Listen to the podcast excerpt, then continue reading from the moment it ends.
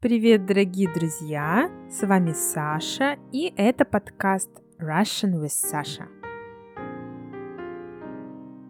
Я была в небольшом отпуске, но сейчас я снова с вами, и мы начинаем новый сезон подкаста. Недавно я получила сообщение от Сэма. Давайте послушаем его. Дорогая Саша, Извини за долгую паузу с моего прошлого сообщения. Я не остановился изучить русский язык, но дело в том, что полтора месяца назад я переехал. До этого жил на море, в Брайтоне, а сейчас живу в маленьком городе около Лондона. Сейчас у меня больше дом с частным садом. К сожалению, с тех пор, как я переехал, более или менее каждый день дождь идет. Это лето в Великобритании. Все твои подкасты очень интересны. Я всегда рад, когда суббота придет, потому что значит новый подкаст. Мне особенно нравился тот о русских человек в космосе. Кроме Гагарина, я не знал много моментов про эту русскую историю. Было очень интересно. Может быть, ты знаешь, что Европейское космическое агентство ищет новые космонавты. Моя девушка подала свое заявление на это. Конечно, будет трудным, потому что получили 22 тысячи заявлений. 22 тысячи, удивительно.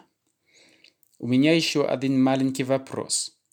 Есть разница между про и о, потому что я услышал и говорит о чем-нибудь, и говорит про что-нибудь. По-моему, они те же самые, но я не могу найти ответ. Спасибо за объяснение.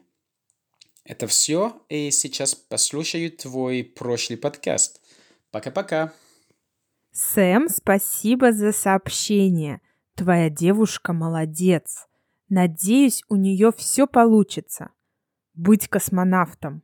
Ух ты! Я, например, даже в автобусе ездить не могу, потому что меня укачивает. Я плохо себя чувствую в автобусе. I get car sick. Поэтому для меня космонавты — это люди со сверхспособностями. Что касается вопроса Сэма о предлогах «о» и «про», то это очень хороший вопрос. Я сейчас как раз готовлю первую часть курса по падежам. И как раз первый падеж в курсе – это предложный. Этот падеж часто изучается первым, хоть и является самым последним, шестым падежом. Предлог «о» используется как раз в предложном падеже, но иногда он заменяется предлогом «про». Предлог «про» используется уже в винительном падеже. Предлог «о» и предлог «про» – синонимы, но «о» – это более литературный вариант, а про разговорный. То есть в разговорной речи мы можем сказать «я читаю про Россию». Винительный падеж. «Я читаю про Россию». Но более литературный, более правильный вариант «я читаю о России». «Я читаю о России» – это уже предложный падеж. Но, кстати, сейчас предлог «про» имеет еще другое значение. Вот такой диалог. Пойдем в это кафе? Нет, в это не пойдем. Оно не про еду. Не про еду, а про что? Ну, оно про атмосферу. Там просто приятно находиться оно не про еду. It's not about food. То есть в этом кафе еда не главное. Это кафе про атмосферу. То есть в этом кафе самое главное это атмосфера. Иногда предлог про используется даже с глаголами. Например, эта поездка не про отдохнуть а про поработать. Вам могут встретиться такие разговорные выражения, так что не удивляйтесь. Сэм, еще раз спасибо за вопрос и за твое письмо. А мы переходим к теме выпуска. Железные дороги в России. Я хочу сказать спасибо Иге за эту идею. Спасибо, оказалось, что очень интересная тема. Я до этого практически ничего не знала про железные дороги, хотя еще недавно часто ездила поездом. В этом выпуске будут интересные факты о железной дороге, о поездах в России, и также я расскажу о своих поездках на поездах, что мне запомнилось, какие были интересные истории и так далее. Но сначала несколько слов на эту тему, на тему железная дорога. Железная дорога – railway. Поезд – train. Поезд. Станция – station, stop. Станция. Вагон – car carriage. Вагон. Пассажир – passenger Пассажир. Билет. Ticket. Билет. Стук колес. The sound of train wheels. Стук колес. Искры. Sparks. Искры. Пожалуй, пока все. Итак, поехали. Поездка на поезде, когда едешь с ночевкой, это особая романтика, особенно в России. Это горячий чай. Это разговоры по душам с незнакомыми людьми. Это стук колес поезда. Это бесконечные бомж-пакеты. Думаю, вы не знаете, что это – бомж-пакет. Бомж-пакет – так мы называем продукты быстрого приготовления. Junk food. Например, лапшу быстрого приготовления, instant noodles и тому подобное. Бомж значит без дома, да, бездомный человек. Надо сказать, что я обожаю есть бомж-пакеты в поездах, потому что больше я их никогда не ем. В поездах есть, конечно, и вагоны-рестораны, но там очень дорого. Но давайте немного окунемся в историю. Самая первая железная дорога в России была грузовой. Ее длина была всего 2 километра. На ней перевозились грузы. Первая пассажирская железнодорожная дорога в России появилась в 1837 году. Она соединяла Санкт-Петербург и Павловск. Это была шестая в мире железная дорога. В первые три дня Билеты на этот поезд были бесплатными, так что любой желающий мог прокатиться бесплатно по первой в России железной дороге. Многие люди, кстати, очень боялись железных дорог, поездов, поэтому и были придуманы эти бесплатные билеты, чтобы хоть как-то привлечь внимание. В 1851 году было открытие железной дороги между Москвой и Санкт-Петербургом. Такой интересный нашла факт. Вагоны третьего класса на первых русских железных дорогах были с очень жесткими скамьями, с очень жесткими сиденьями. Но самое интересное, что пассажиры чаще ездили под скамьями, под сиденьями. А все потому, что, не поверите, у этих вагонов не было крыши, и людям приходилось прятаться от непогоды, от дождя, ветра и от искр от колес поезда. Первый электрический поезд появился в России в 1929 году. Это был поезд Москва-Мтищи. Но, конечно, настоящим прорывом была знаменитая Транссибирская магистраль, построенная в начале 20 века. Это до сих пор самая длинная железнодорожная магистраль в мире. Она соединяет Москву и Владивосток, самый восточный город России. Длина этой железной дороги 9438 километров. Это 5800 миль. Если вы захотите проехать всю Транссибирскую магистраль, вам придется провести в пути аж 8 дней. Но сейчас есть фирменный поезд под названием «Россия», и говорят, он проходит этот путь быстрее, за 6,5 суток.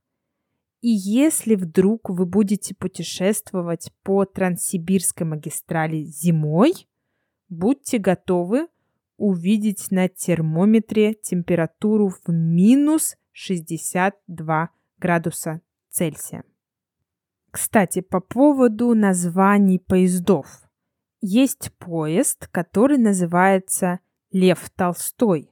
Он соединяет Москву и Хельсинки. А самый первый фирменный поезд СССР назывался «Красная стрела» – The Red Arrow. Красная стрела соединяла Москву и Санкт-Петербург. Кстати, некоторые фирменные поезда имеют двухэтажные вагоны. Но это не новшество. Первые двухэтажные вагоны были созданы в России еще в 1905 году. Интересный факт о приеме на работу. Если человек хотел обслуживать поезда, то есть э, быть обходчиком, lineman, у него должен был быть хороший музыкальный слух, чтобы он мог определить, что колесо у поезда неисправно. Обходчики должны были стучать по колесам и замечать, изменился ли тон, изменился ли звук, высота звука колеса пишут, что такое требование нужно и сейчас. Интересно. В последнее время, конечно, поезд становится все менее и менее популярным видом транспорта в России. Люди предпочитают путешествовать на самолете или на машине, хотя у нас тоже, например, есть скоростные поезда. Например, поезд Сапсан – Сапсан – это птица, которая умеет развивать очень большую скорость. По-английски сапсан будет peregrine. Поезд сапсан может развивать скорость 350 км в час, 217 миль в час. Но по России сапсан ездит со скоростью не выше 250 км в час. 155 в милях.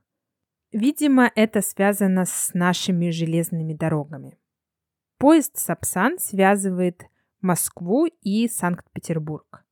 Также есть в России скоростной поезд «Ласточка». Ласточка – это тоже птица, swallow. Ласточка может развивать скорость не такую большую, как Сапсан, до 160 км в час. 99 в милях. На «Ласточке» можно съездить и в Санкт-Петербург, и в Нижний Новгород, и в Смоленск, и в другие города России. Интересно, что поездка на поезде по статистике в 45 раз безопаснее поездки на автомобиле. а мы так редко ездим на поездах. Раньше я еще ездила на море на электричке, electric train, на электричке, но сейчас, конечно, предпочитаю ездить на машине. Кстати, я упомянула выше чай. Чай в российских поездах подают в наших уже известных на весь мир стаканах серебряных, серебряным подстаканником. Glasses with a silver cup holder. Стакан с серебряным подстаканником. Эти стаканы уже стали визитной карточкой наших поездов. Есть такое выражение в русском языке. Это визитная карточка этого места или этого города, например. То есть это то, благодаря чему это место известно популярно. Например, Кремль – визитная карточка Москвы. А стаканы в серебряных подстаканниках – визитная карточка российских поездов.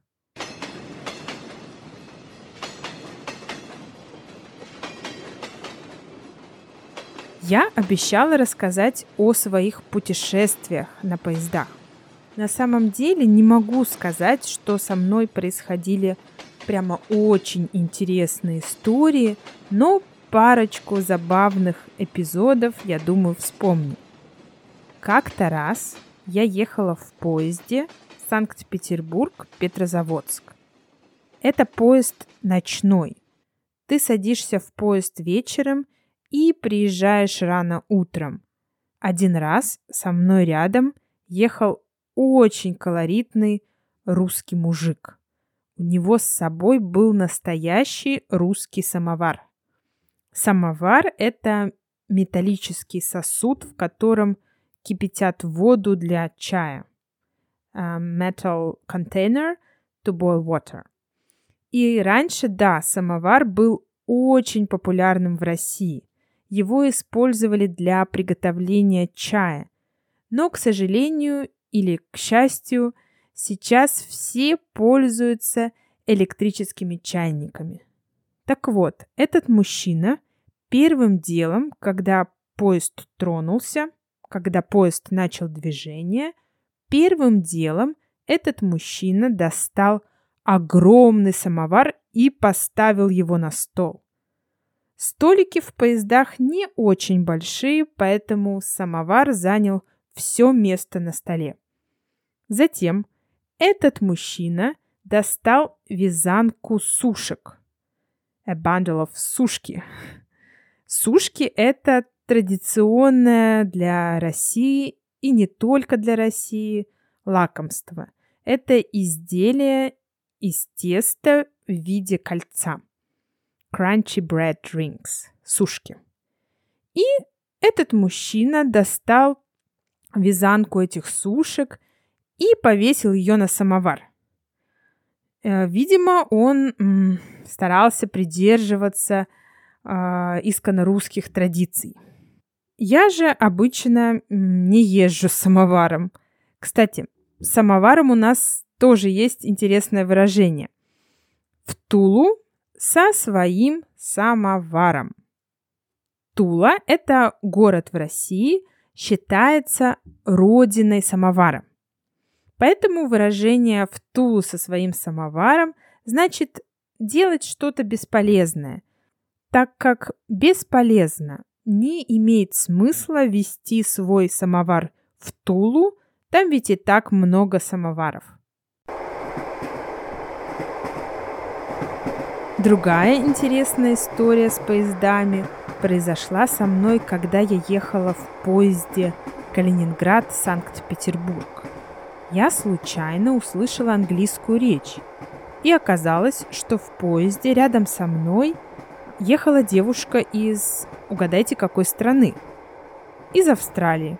Конечно. Откуда еще? Из Австралии.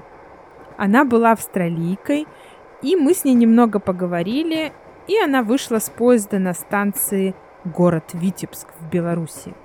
Это было очень забавно. Я не ожидала встретить в поезде австралийку. А, вспомнила. Как-то раз я ехала опять же в поезде Санкт-Петербург-Петрозаводск и встретила в поезде дирижера из США, из Соединенных Штатов Америки. Оказалось, что он едет давать концерт, дирижировать оркестром. Так что в наших поездах, не обязательно московских, можно встретить жителей разных стран. Как-то я ехала в одном вагоне с несколькими футбольными командами. Правда, это были мальчишки примерно 11 лет. Но они были такими шумными. Они везде бегали. Они постоянно ели чипсы. Чипс. Чипсы. И когда я проснулась утром, оказалось, что я вся усыпана чипсами. Все мое одеяло было в чипсах. Так аккуратно они ели.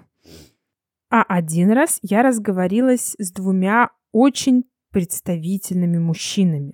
Они были одеты в костюмы, галстуки, выглядели очень солидно. Это был поезд Калининград-Санкт-Петербург. И оказалось, что эти люди перевозят в специальных коробках какую-то рыбу, приготовленную, очень экзотическую рыбу, и доставляют эту рыбу VIP-клиентам, очень богатым людям. И что такая коробка рыбы стоит очень дорого. А перевозят на поезде, тратя на проезд целые сутки, потому что Видимо, на самолете они не могут провести такой товар.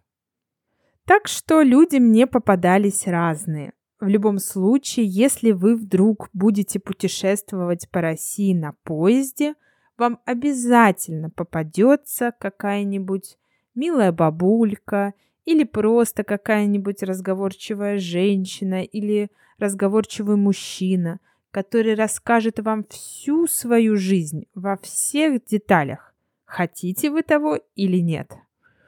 Не, иногда действительно попадаются очень интересные люди, с которыми бывает очень интересно поговорить. Но иногда попадаются те, которые хотят говорить постоянно и говорить ни о чем. И даже когда тебе хочется спать, ты обязан или обязана поддерживать этот разговор. Ну что, дорогие друзья, напоминаю, что транскрипт выпуска доступен на сайте patreon.com slash russianwithsasha. Это то место, где вы можете финансово поддержать мой проект, мой подкаст, мой YouTube, мой Instagram, всю мою работу и получить разные эксклюзивные материалы. Ссылка на Patreon, на этот сайт, есть в описании этого выпуска. А так, это все на сегодня. Спасибо вам большое за внимание. Жду ваших писем и сообщений.